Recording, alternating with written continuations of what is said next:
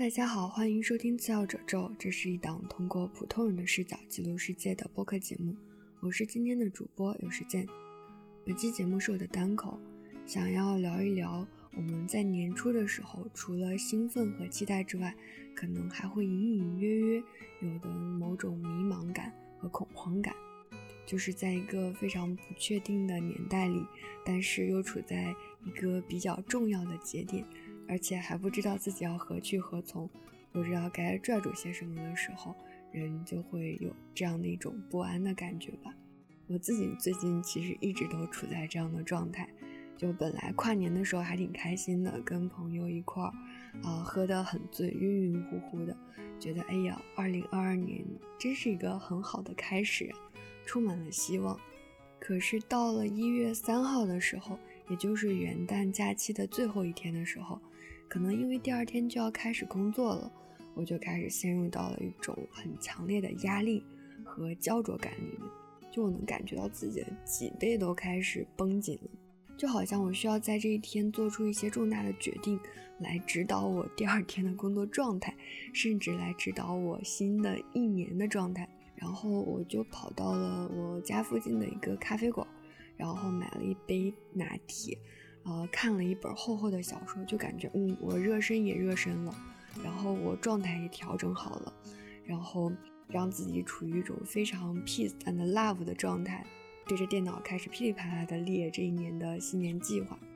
在写的过程中，我就感觉自己特别像是吴奇老师的那个播客名字“螺丝在拧紧”。啊，在这个过程中，我感觉自己好像确实多了点方向感，嗯，但是我又感觉到受到了很大的伤害，这种伤害让我感觉非常的难过和悲伤，就我感觉我自己开始给自己画大饼了，同时我又觉得自己在压榨自己，能想象那个画面吗？就是一个主人扔出来了一个小皮球，然后一只小狗噔噔的飞过去把皮球给叼过来。我总是觉得自己像是这个画面里的主人，同时也是那只小狗。但是这种痛苦其实是一种两害取其轻的痛苦了，因为虽然说你自己 PUA 自己嘛，但是总比那种也没人 PUA 你，然后也没有方向感的迷茫和不安要好的很多。尤其是前阵儿是还是年末的时候，大家多多少少应该都会回望过去的一年吧。就不管过去的这一年咱过得好还是坏，但至少都是确定的。虽然有遗憾也有懊恼，但总归也都尘埃落定了。但是如果往前看呢？如果往未来看呢？又感觉像是啊，那个尘埃落地的感觉又一下子被搅和起来了，变成了飞沙走石的状态。就我觉得可能大家也能感受到咱现在所处的大环境是个啥样，就好像。有一种，不管我做些什么，在这个巨大的历史的车轮之下，都会非常的弱小，很无力。就比如说，我也会想啊，我这一年虽然可能会好好努力工作，但保不齐哪天会不会这个行业就没了，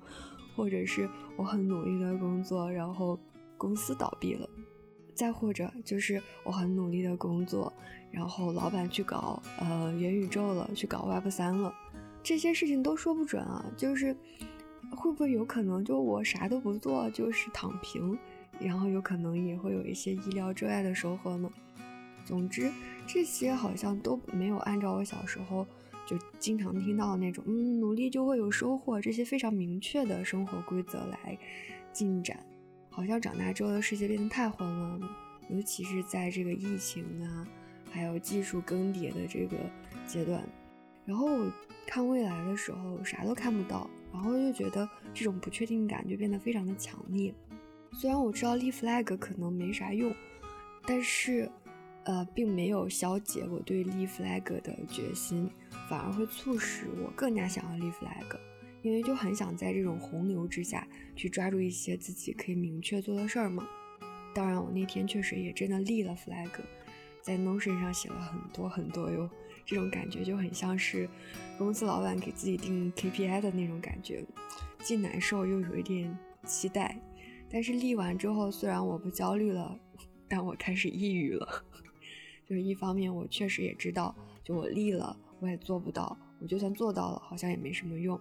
另外一方面，我也确实会质疑这些东西到底有什么价值。因为我在往这些 flag 背后去挖的时候，我会看到，就是我还是不知道自己想要过怎么样的生活，也就是我们通常会听到那个终极目标是没有的，就我没有一个很清晰的，呃，理想的生活的样子吧。啊，我没有这个答案其实不重要，因为我知道大部分人都没有，但是我很在意自己不知道，就我太想要有一个答案了。就当你不知道自己想要什么的时候，这个过程太难受了，因为你会怀疑很多事情，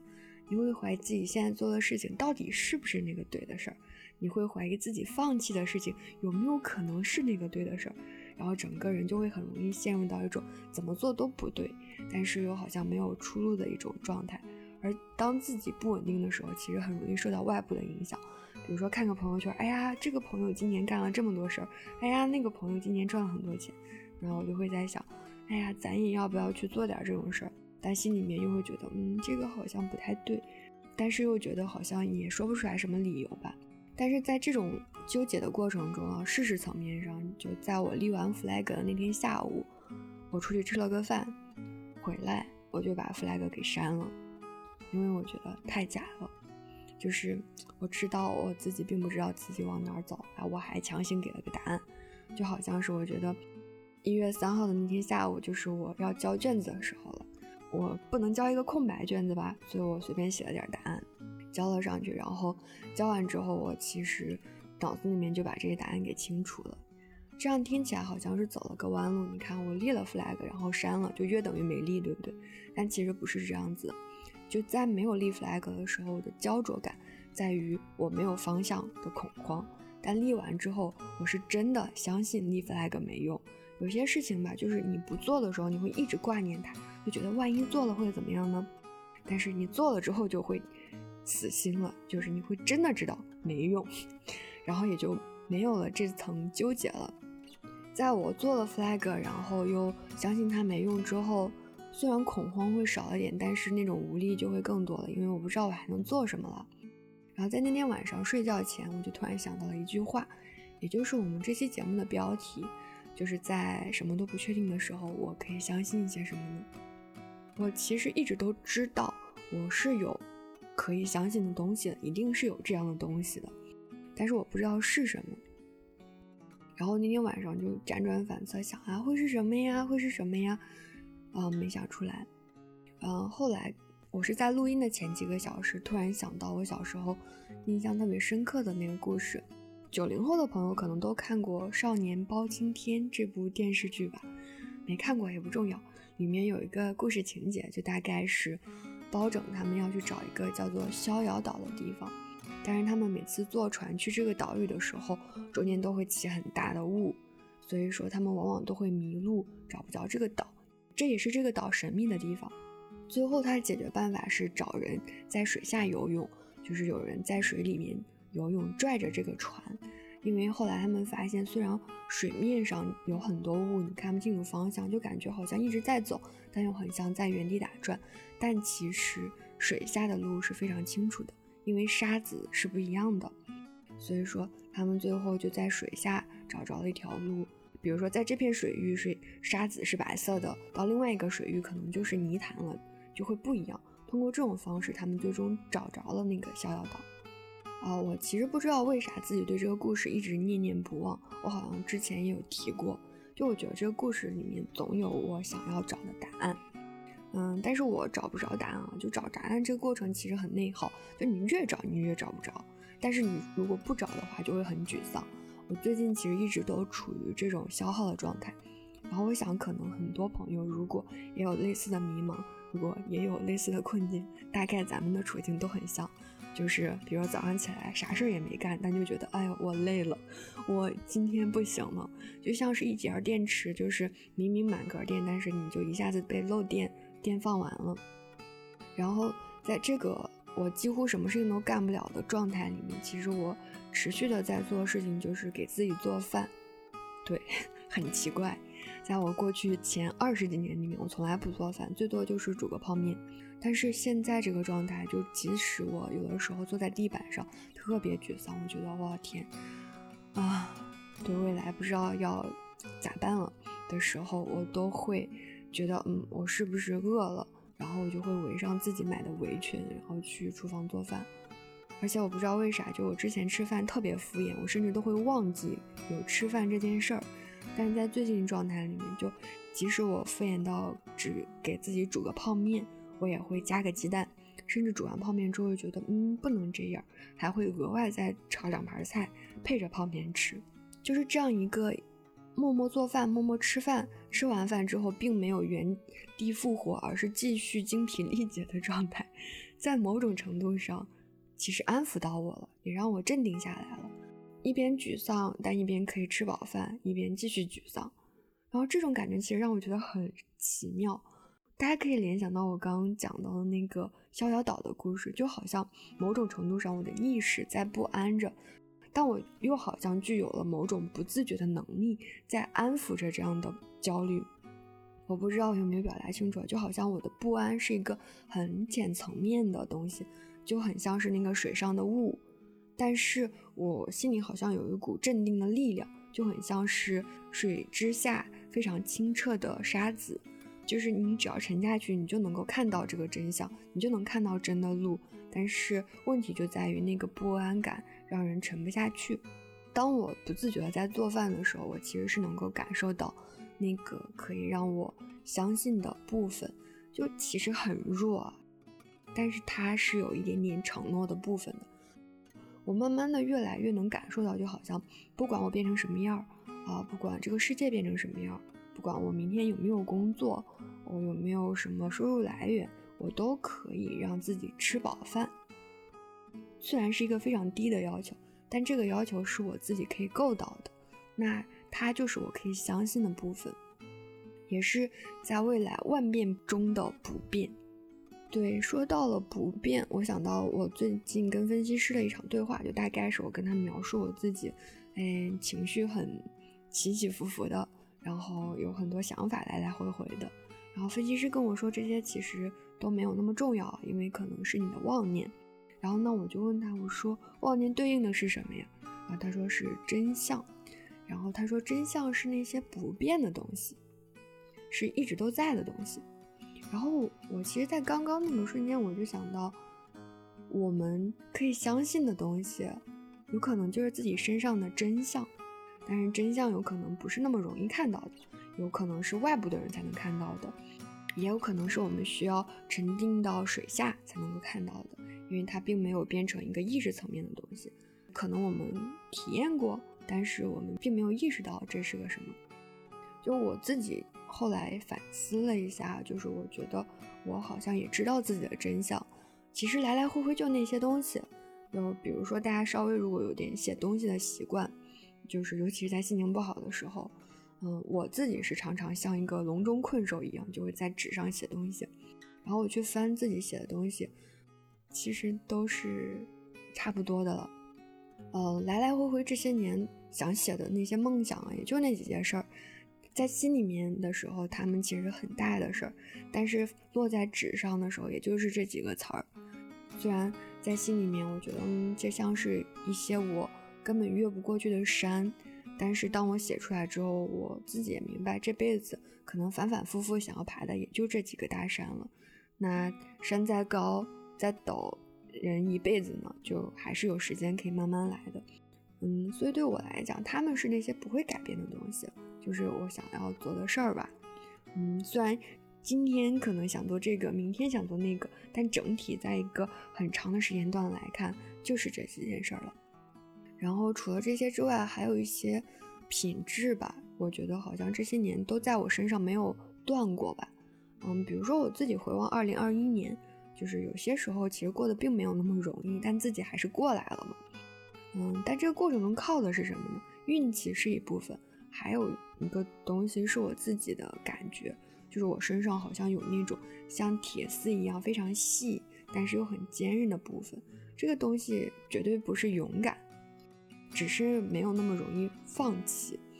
呃，比如说，如果现在有一个人过来跟我讲说，你二零二二年会经历什么什么什么，当我明确知道自己在未来会遇到什么样挫折的时候，我一定会退缩的，毫不例外。就如果我知道前面有一个人在等着为难我，那我就不过去了。嗯，但是在我很无知的情况下，我会走过去，我甚至会觉得对方是善意的。如果他为难了我，我就会觉得很难过，但我也会忍耐下去，然后熬过去。这些是我相信我有的东西，就是我没有那么容易放弃。但是有些东西是很好的，我没有，那我就没有办法相信它。就比如说刚刚，我觉得勇敢是个很好的东西，但是我也知道我不勇敢。就不管我跟周围的人交流，还是我自己做播客，我其实都没有很勇敢。我想说的很多话，我可能也没有办法很坦然的表达。我很想做的选题，可能也会有很多顾虑。我就是这么怂的状态。虽然我很向往勇敢，包括有些朋友也会跟我说，你可以多看一些类似《海马星球》呀或者之类的那种啊偏女权类的或者很勇敢的播客节目，这样可能会让自己多点勇气。其实我自己也经常听啊，我会从中收获力量。但是我该怂的时候还是会怂，就是我觉得勇敢是个很好的词儿，但是我就是不勇敢。但是不勇敢在我这儿不是一个贬义词啊。就是因为我确实没有做好准备去勇敢，那我给自己打劲儿，这其实是有一点点骗自己的，就这不是我舒服的状态。就我没到勇敢的时候，我就是没办法勇敢，我更不会相信自己会勇敢。那这个时刻，即使勇敢是一个非常美好的东西，它不会给我带来安全感，我不相信。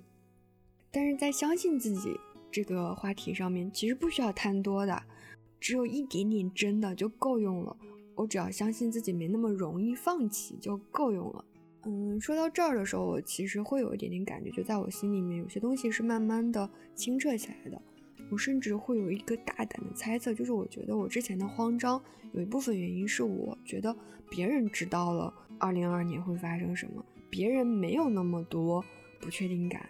但是我不知道，我不确定了，所以这样的对比之下，我就会更慌。但是我现在突然间有种感觉，就是好像。他们也是不知道的，就是他们是装作自己知道的，他们是装作自己不害怕，装作自己对于不不确定感没有那么慌张的。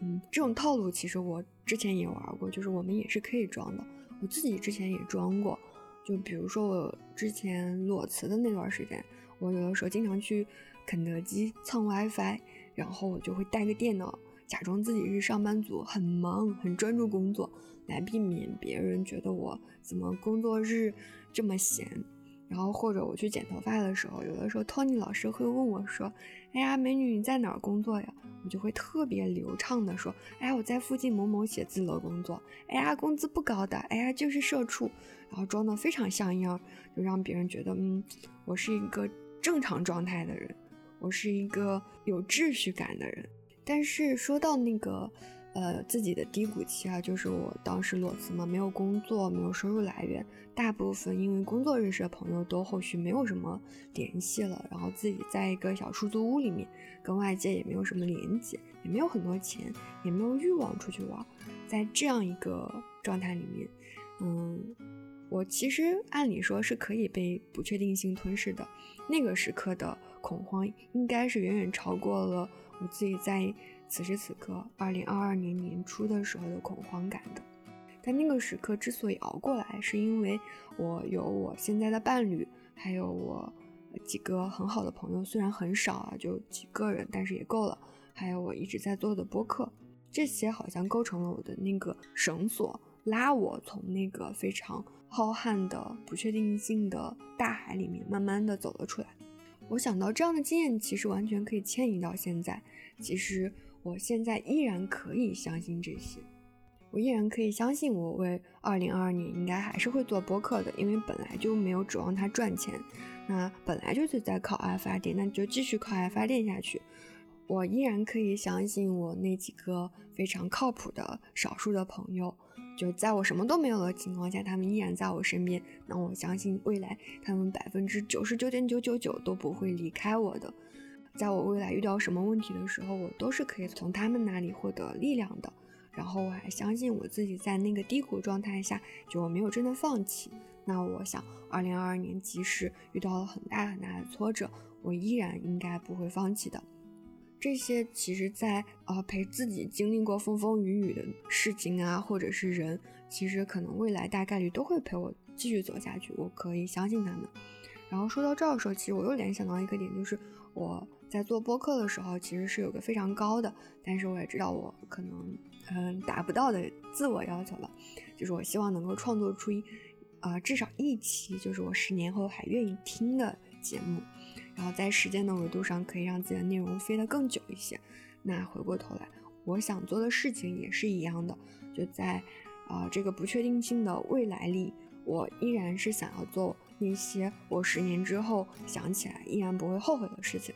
嗯，这样的事情到底是什么呢？我其实是没有什么客观的标准，也说不出来一二三的，但是会有个感觉。我相信，就大家真正做过那个对的事情的时候，你都会有那个感觉。那个感觉就好像是，呃，你潜到水里，你看到了清澈的沙子，一个非常明确的水下之路在你眼前呈现的那个感觉。嗯，那个感觉是一瞬间的，但是你能认出来。所以我想。虽然未来还是没有什么抗风险能力，也不知道自己要干什么，没有什么理性的思路，但是我觉得顺着感觉走也没有什么问题。就比如说这期播客就是在感觉之下的预期，在录播客之前，我其实完全没有想法，我还喝了点酒，看看自己能不能就是一下子迸发一下灵感。我在定这个选题的时候，其实自己心里依然是充满了疑惑的，就是我不知道我能聊出些什么。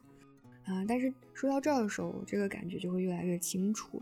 但是这样的清楚是不具有迁移性的。我不知道这期内容，你比如说你听到这里，我不确定我能不能给你带来一些灵感。但是我心里觉得可能大概率是不能的，因为我们的未来都是不确定的嘛。但是我又觉得你要相信的东西跟我要相信的东西虽然不一样，但有可能很像。就比如说我们在很迷茫、很不安的时刻，第一件要做的事情就是你要知道。你不能相信什么，就千万不要病急乱投医，抓住那些看起来很坚实、很对的事情或者很对的道理。但是那些东西，嗯，就是只是样子上面看起来像嘛，就是我们都会装得很像样。但是那些不是真的就不是真的，嗯，真正可以相信的东西没那么多的。如果这个世界上有很多可以相信的东西，那我们怎么会有这么多不确定性呢？那少部分可以相信的东西，其实是需要你去逃的，就像大浪淘沙一样，嗯，逃呀逃呀逃，然后他们就会出现，然后他们就是那些很稳定的，一直陪在你身边的人呐，或者是事情。但是因为我们太习以为常了，所以有可能是看不到的，所以你需要跳出去，或者很认真的去琢磨了，去思考了，或者去回顾了，才有可能去看到他们。嗯，比如说我们要相信自己具有的非常少的优点，嗯，我们要相信自己非常少的几位至交好友，嗯，虽然少，但是你知道吗？就是撑起一个房子的柱子不需要很多的，只要是有几根结实的就够了。然后其他的那些再好的不是自己的，都没有办法给自己带来真实的安全感，那也就不需要强行的去扮演了，因为越扮演越累。反而很没有必要，嗯，这样听起来会不会有点鸡汤呀？但是我觉得能找着自己相信的一点点东西，真的是一件很值得开心的事儿了。最后，我其实想要说，就是我觉得，我隐隐的觉得，就我们每个人心里其实都有一个逍遥岛的。我也知道，我们每个人走向那里的时候会受到很多干扰，不然好像这样游戏也不好玩了，对不对？但是，当你真的沉浸下去、沉到水里的时候，你就会看到那个路的。所以，我们不要被水上的迷雾给诱惑到，也不要被它吓到。真正的答案就一直在我们航行的轨迹里的。然后，我们需要进入到那个对的状态，才能够看到。就算现在看不到也没有关系，有可能再过几个月就看到了。但是要相信是有这个答案的。嗯。一定要相信哦，不然我说了这么多，好像都是扯犊子了。